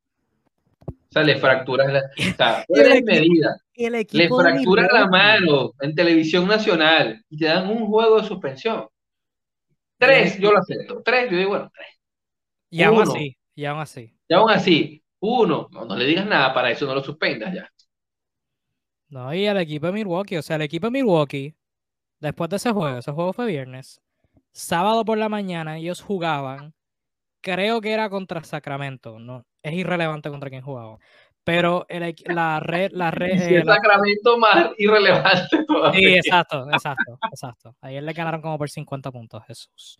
Em, pero, ajá, punto siendo, ellos jugaban el, el sábado, un back-to-back, y la cuenta de Twitter de Milwaukee puso un tweet con un video, como que promocionando el juego, y en el video salía Grayson Allen comiéndose un cupcake. Y era como que, brother, óptica. Como que probablemente ya tenías el video preparado para antes de la, del incidente. Pero, brother, o sea, si Grayson Allen hizo eso, tú no pones un video de él comiéndose un cupcake el día después. Y si no fuera peor aún, sale la suspensión y el equipo de Milwaukee reacciona diciendo, estamos en desacuerdo con la decisión. O sea, bueno, pero estamos siendo ignorantes, estamos siendo ignorantes. No, a lo mejor es que ellos estaban en desacuerdo que debió haber sido más y hasta ellos están en desacuerdo. Mm, también. Hay que no, no, nos parece que haya sido una. No lo había pensado así. No, pero, pero, pero, o sea, ¿por qué? Te pregunto, te pregunto, Kevin. Apartando que obviamente esto no está fuera de discusión que fue una, una jugada desmedida, de verdad. En el aire tú no, tú no le haces eso a, un rival. ¿Crees que el hecho que se lo haya hecho a quizás top 10 jugadores más queridos de la liga, Alex Caruso, no le pone como más, hace más grande eh, eh, el hecho? Sí. O sea, realmente mucha gente le duele. O sea, Caruso viene, viene volviendo de, estar fuera por lesión y ¡pam! Va a perderse casi dos meses. Sí, sí, sí. Es eso y el hecho que era Chicago, que ya de por sí tienen un montón de lesiones. Y es como que ah, se estaban poniendo saludables y esta es como que no es su culpa, es como que alguien lo lesionó, porque esa es la realidad. Grayson Allen lesionó a Alex Caruso. Este, yo creo que es una combinación de esas dos cosas. Está, está acertado en eso. Acertado en eso. Em, pero, o sea, no, no hay lugar para ese tipo de jugada porque estaba en una transición, Caruso brinca y le hizo Allen con la mano izquierda, pues le da, está buscando el balón y le da en el brazo. Está bien, le diste una falta dura, pero viene con el otro brazo y le da para abajo y lo tumba. O sea, no, no había necesidad. Y después hay un, hay un tiro de él en la banca de ellos riéndose. Es como que otra bofetada por bobo, o sea, desde colegial dando patadas. En Summer League tuvo varias que lo botaron de juego. En Memphis, obviamente, tuvo un par de cositas. Y ahora en Milwaukee, pues se veía como que eh, establecido la cultura y toda la cuestión, pero no. Pero no. Y con su cara de niño bueno. Pues tiene carita que no rompe un plato. Sí, mano.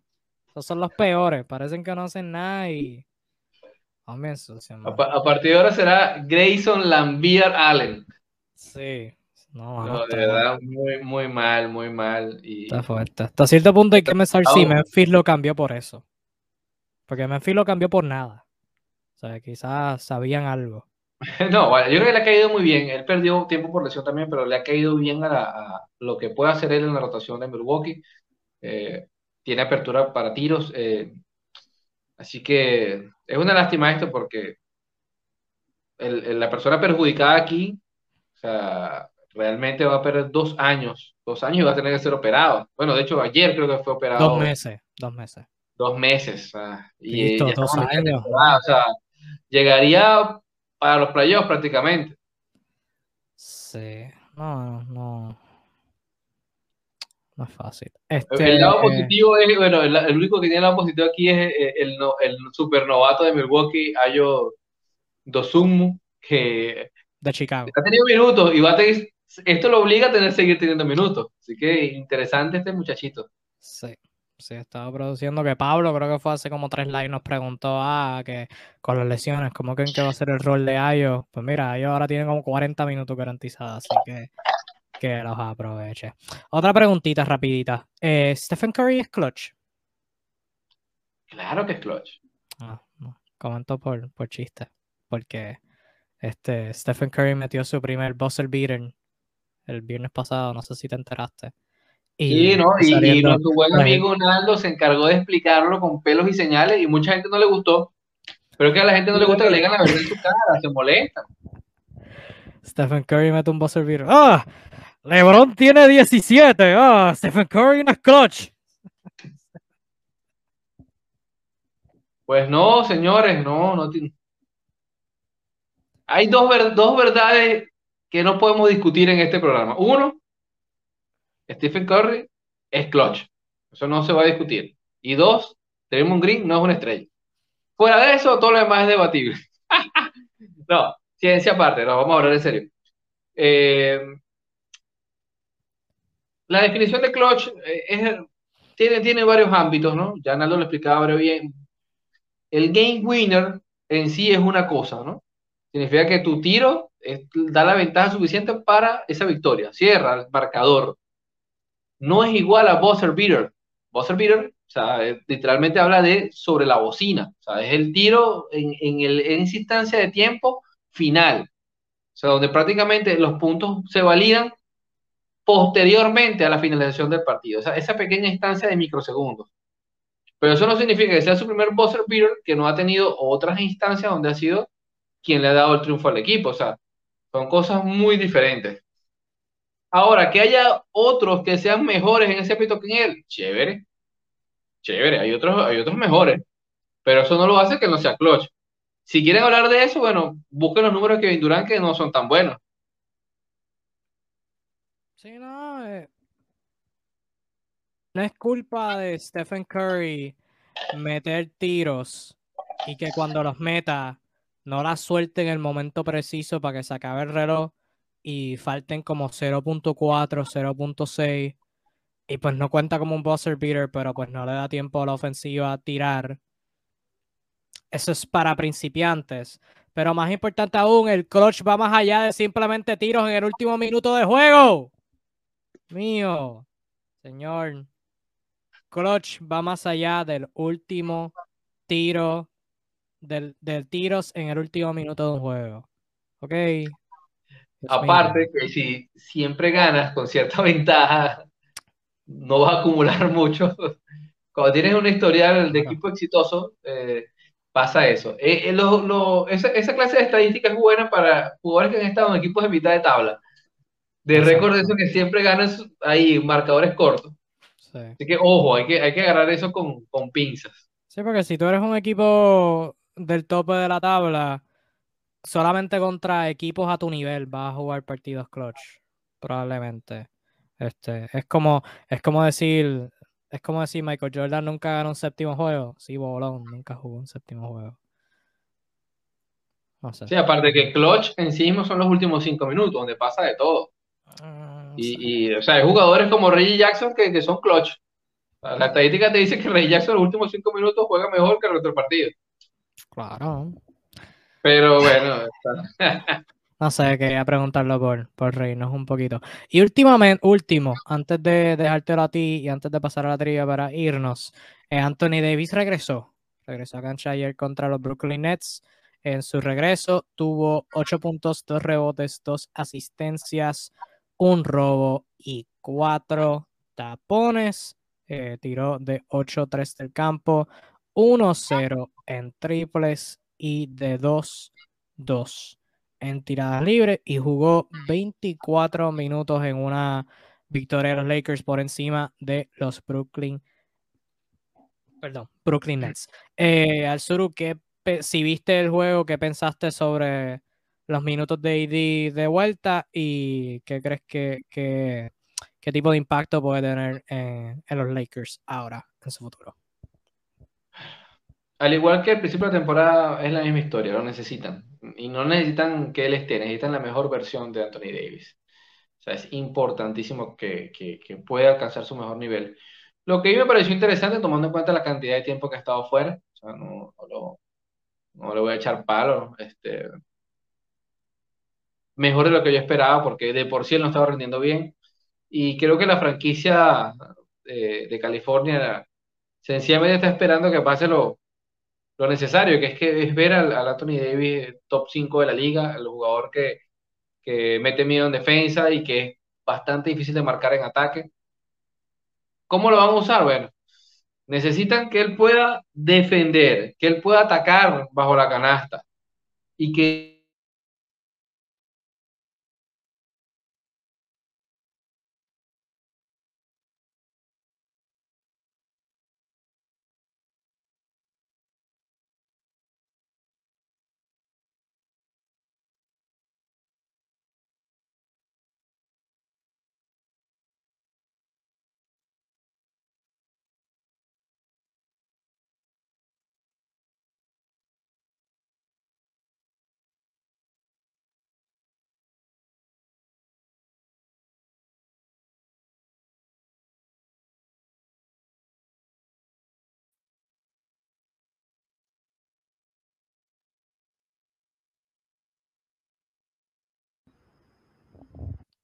Por un segundo pensé que era mi internet, pero el sur, el sur fue el que se fue.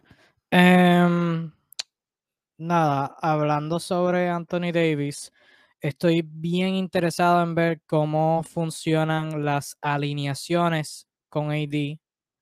Eso es lo que voy a estar bien, eh, bien curioso de ver, porque los Lakers, y lo comenté en una publicación que hice hace unas cuantas semanas a este punto, eh, los Lakers estaban encontrando éxito jugando con LeBron James de centro.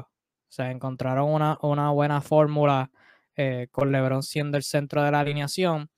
Y eh, todavía hay que considerar que tienen a Dwight Howard, todavía hay que considerar que tienen a. Este, ¿cómo se dice? A Dwight Howard, Andre Jordan. tienen a jugadores como Austin Reeves, Trevor Ariza.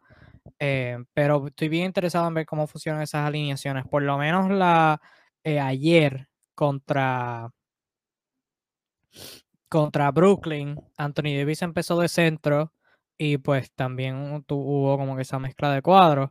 Eh, no estoy como que tan es cierto en que realmente sabía hacer como que la, la alineación ideal de los Lakers con eh, Anthony Davis de centro 24-7. Eh, creo que va a haber como con balance en términos de como que dependiendo de el, macheo, porque por ejemplo ayer contra Brooklyn, o sea, era un cuadro pequeño, eh, hombres que, ¿verdad? Daron Sharp y después de eso, pues, la Marcus Aldridge, o sea, como que podían vivir con eso. Estoy bien interesado ver en el futuro cómo se ve ese, ¿verdad? Esos cuadros de los Lakers. Cuánto vemos a LeBron de centro, cuánto vemos a Anthony Davis de centro, eh, si Anthony Davis es el centro titular, cómo encuentran mezclarlo con LeBron James este, de centro cómo encuentra maneras de poner a Anthony Davis de power forward, eh, si van a, discúlpenme, si van a jugar, este, por ejemplo, si tienen Anthony Davis en el cuadro titular eh, y luego van a, van a la segunda unidad, pero como quiera quieren usar a Anthony Davis, em, cómo encuentran ese balance, ese tipo de cosas. Así que, eh, nada, estoy hablando con el Suru y el Suru eh, me dice que se le cayó el internet y ahí volvió. Convenientemente ahí. No, se fue otra vez. Pues nada, esperar al sur un poquito y si no, pues terminamos el programita. Eh, porque si no está el sur no nos va hacer la trivia. Steven comentó por aquí, manténgame entretenido, o sea, comenten aquí sus opiniones eh, hablando sobre Anthony Davis y su regreso. Eh, Steven comentó por aquí, no creo que con Davis LeBron vuelva a hacer la 5, yo le veo bien West, Reeves, Johnson, LeBron y Davis. Bueno, eso sería el cuadro inicial, no estaba hablando necesariamente del cuadro inicial, yo creo que en ningún planeta LeBron eh, comienza regular de centro, aunque sí debo decir que no va a depender de, los, de los matchups. Eh, va a haber, creo que la mayoría en un mundo ideal, tú quieres Anthony Davis de centro, porque te da el, el mejor spacing, pero van a haber enfrentamientos donde vas a estar jugando contra un Jokic, por ejemplo, vas a estar jugando contra un Joel Embiid y quizás Anthony Davis defendiendo a, a esos dos, por ejemplo, pues quizás no sea como que la mejor estrategia todo un juego. Sí, en el clutch, eh, cerrando el partido, vas a querer a Anthony Davis de centro y vas a quererlo contra esos jugadores, pero va a llegar a un punto en donde simplemente vas a vivir eh, con, ¿verdad? Con Dwight Howard, quitándole esa presión a, AD y tomando ese, enfrentamiento. Eh, vas a vivir con eh, quizás este LeBron jugando de centro en ocasiones y después cuando cierres, pues, este, ¿verdad? Este, cierras con,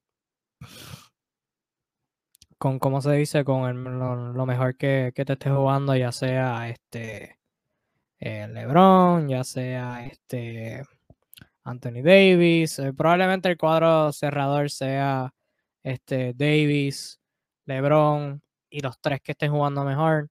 Eh, quizás ojalá Frank Vogel sea inteligente y no simplemente juegue a Westbrook por ello de jugar a Westbrook.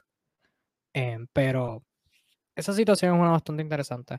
Steven comentó contra Nets. Cuando no estaba Davis y LeBron estaban en cancha, Nets les tenía los rebotes ofensivos controlados, inclusive hasta el minuto 7 del cuarto parcial. El juego iba 16 Nets y 0 Lakers en rebotes ofensivos. Yo creo que eso, eso, los Lakers van a vivir con eso. Los Lakers no son un equipo perfecto. Y yo creo que hasta cierto punto van a vivir con eso. Porque realmente, si pones a Dwight Howard en la cancha o pones a DeAndre Jordan en la cancha para defender los rebotes y defender la pintura, en ofensiva no vas a tener mejor tiempo. O sea, Dwight Howard es bueno 5 o 6 minutos a la vez. DeAndre Jordan es bueno quizás por 2 3 minutos a la vez. DeAndre Jordan no le queda nada, lo siento. Eh,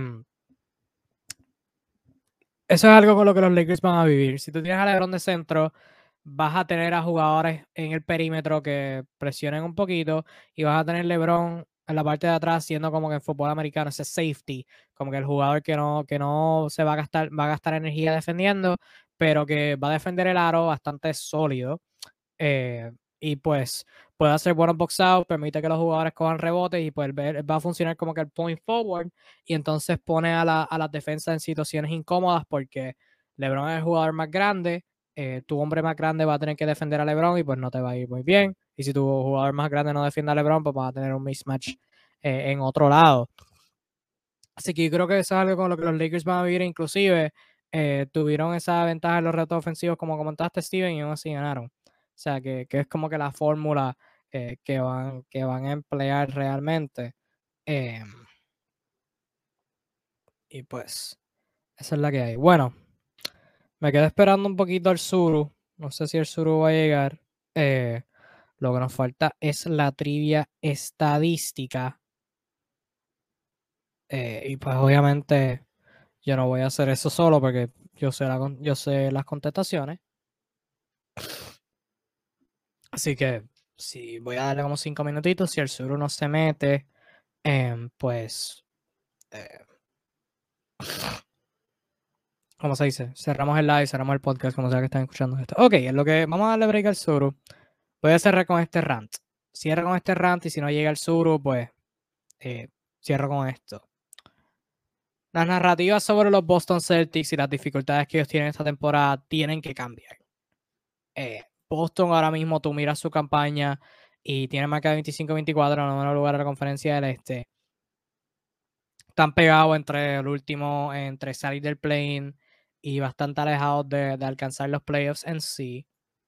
Pero la narrativa tiene que cambiar. Ahora mismo la narrativa sobre los Celtics es que los Jays no encajan. Jalen Brown, Jason Taylor no encajan juntos. Que si ambos quieren tirar, que si a ambos les gusta la isolation, que sí, que sí yo, que madre. Ese no es el problema. Ese no es el problema ya. Ambos jugadores han evolucionado, han mejorado, y con Ime Udoka de dirigente ha encontrado maneras de involucrarlos ambos en, la ofensiva. O sea, hay jugadas donde Tatum y Jane Brown están manejando. Perdóname, tienes a el otro jugador, si Tatum está manejando, va a ser Jalen Brown en la esquina opuesta. Si es Jason, eh, Tatum manejando, Jalen Brown va a estar en el otro lado. Y el otro de la ecuación va a estar en una cortina, en un eh, o sea, haciendo una, amenaza sin el balón y pues va a ser una distracción y pues le crea más espacio al jugador que sí tiene el balón.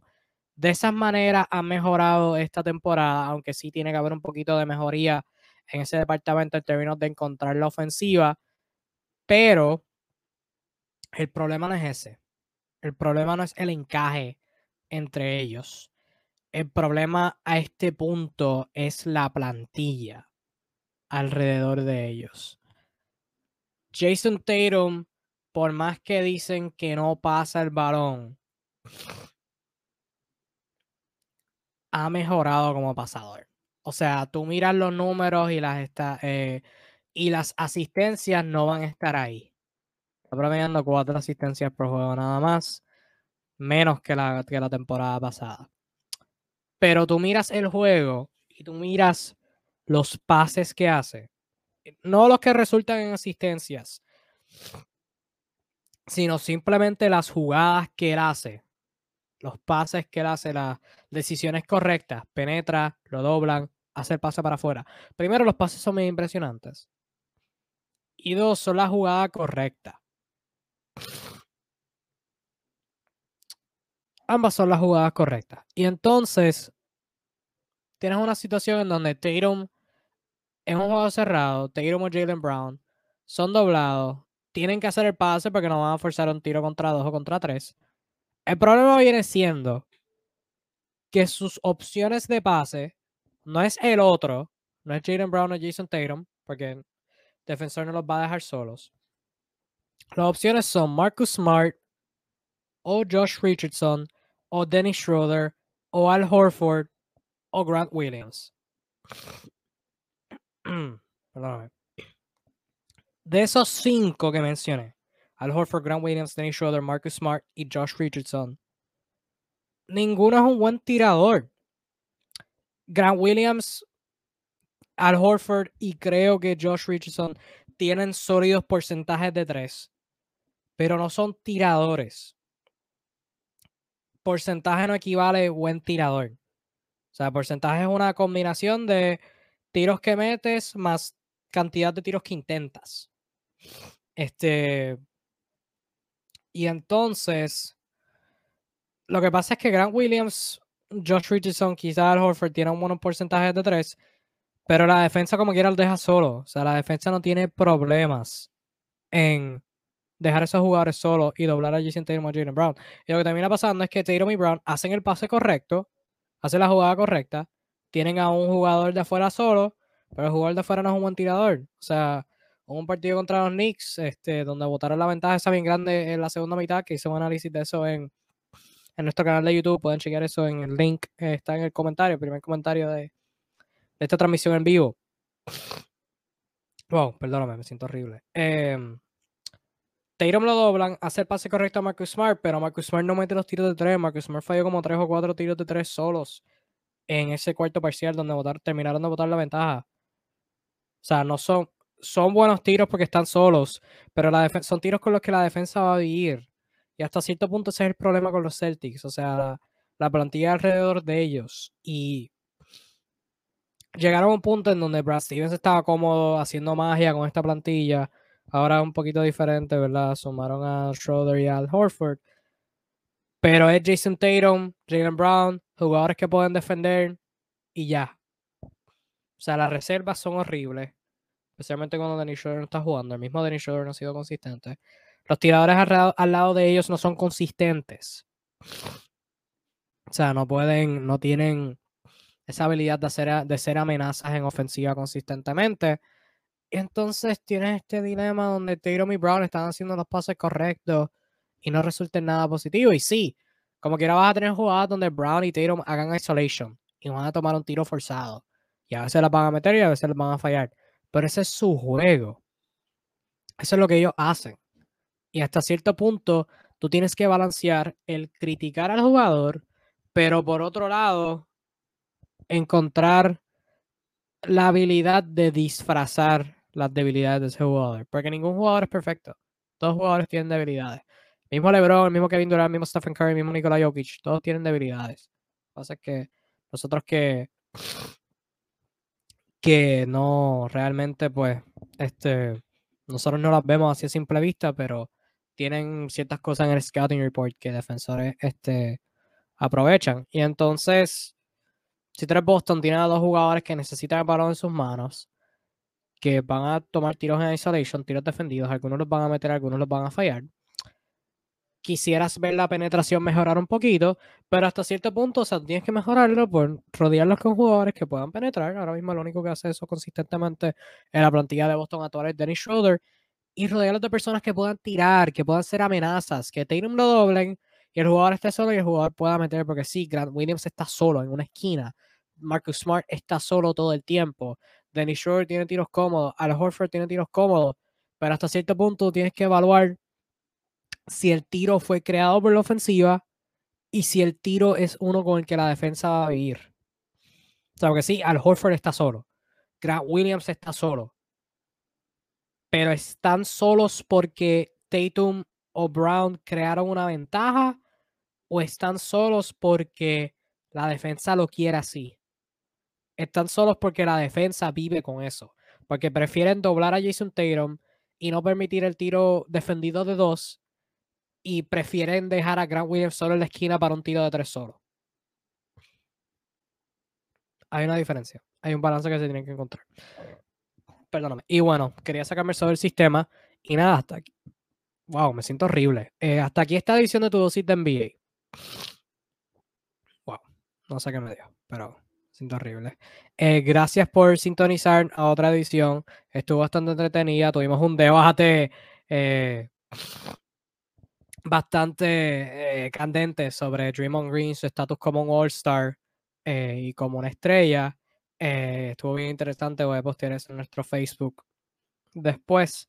Así que si estás escuchando podcast o ya escuchaste probablemente, pero Síguenos en Facebook, envíe discussion en Facebook. Si estás viéndonos en Facebook, primer comentario tienes todos nuestros links. Eh, tienes nuestro canal de YouTube, nuestro perfil de Instagram, tienes nuestro chat de WhatsApp Si quieres compartir opiniones de NBA con otras personas eh, de Latinoamérica, pues tenemos ese chat al que puedes entrar y en confianza, es todo con respeto, una buena comunidad. Así que, wow.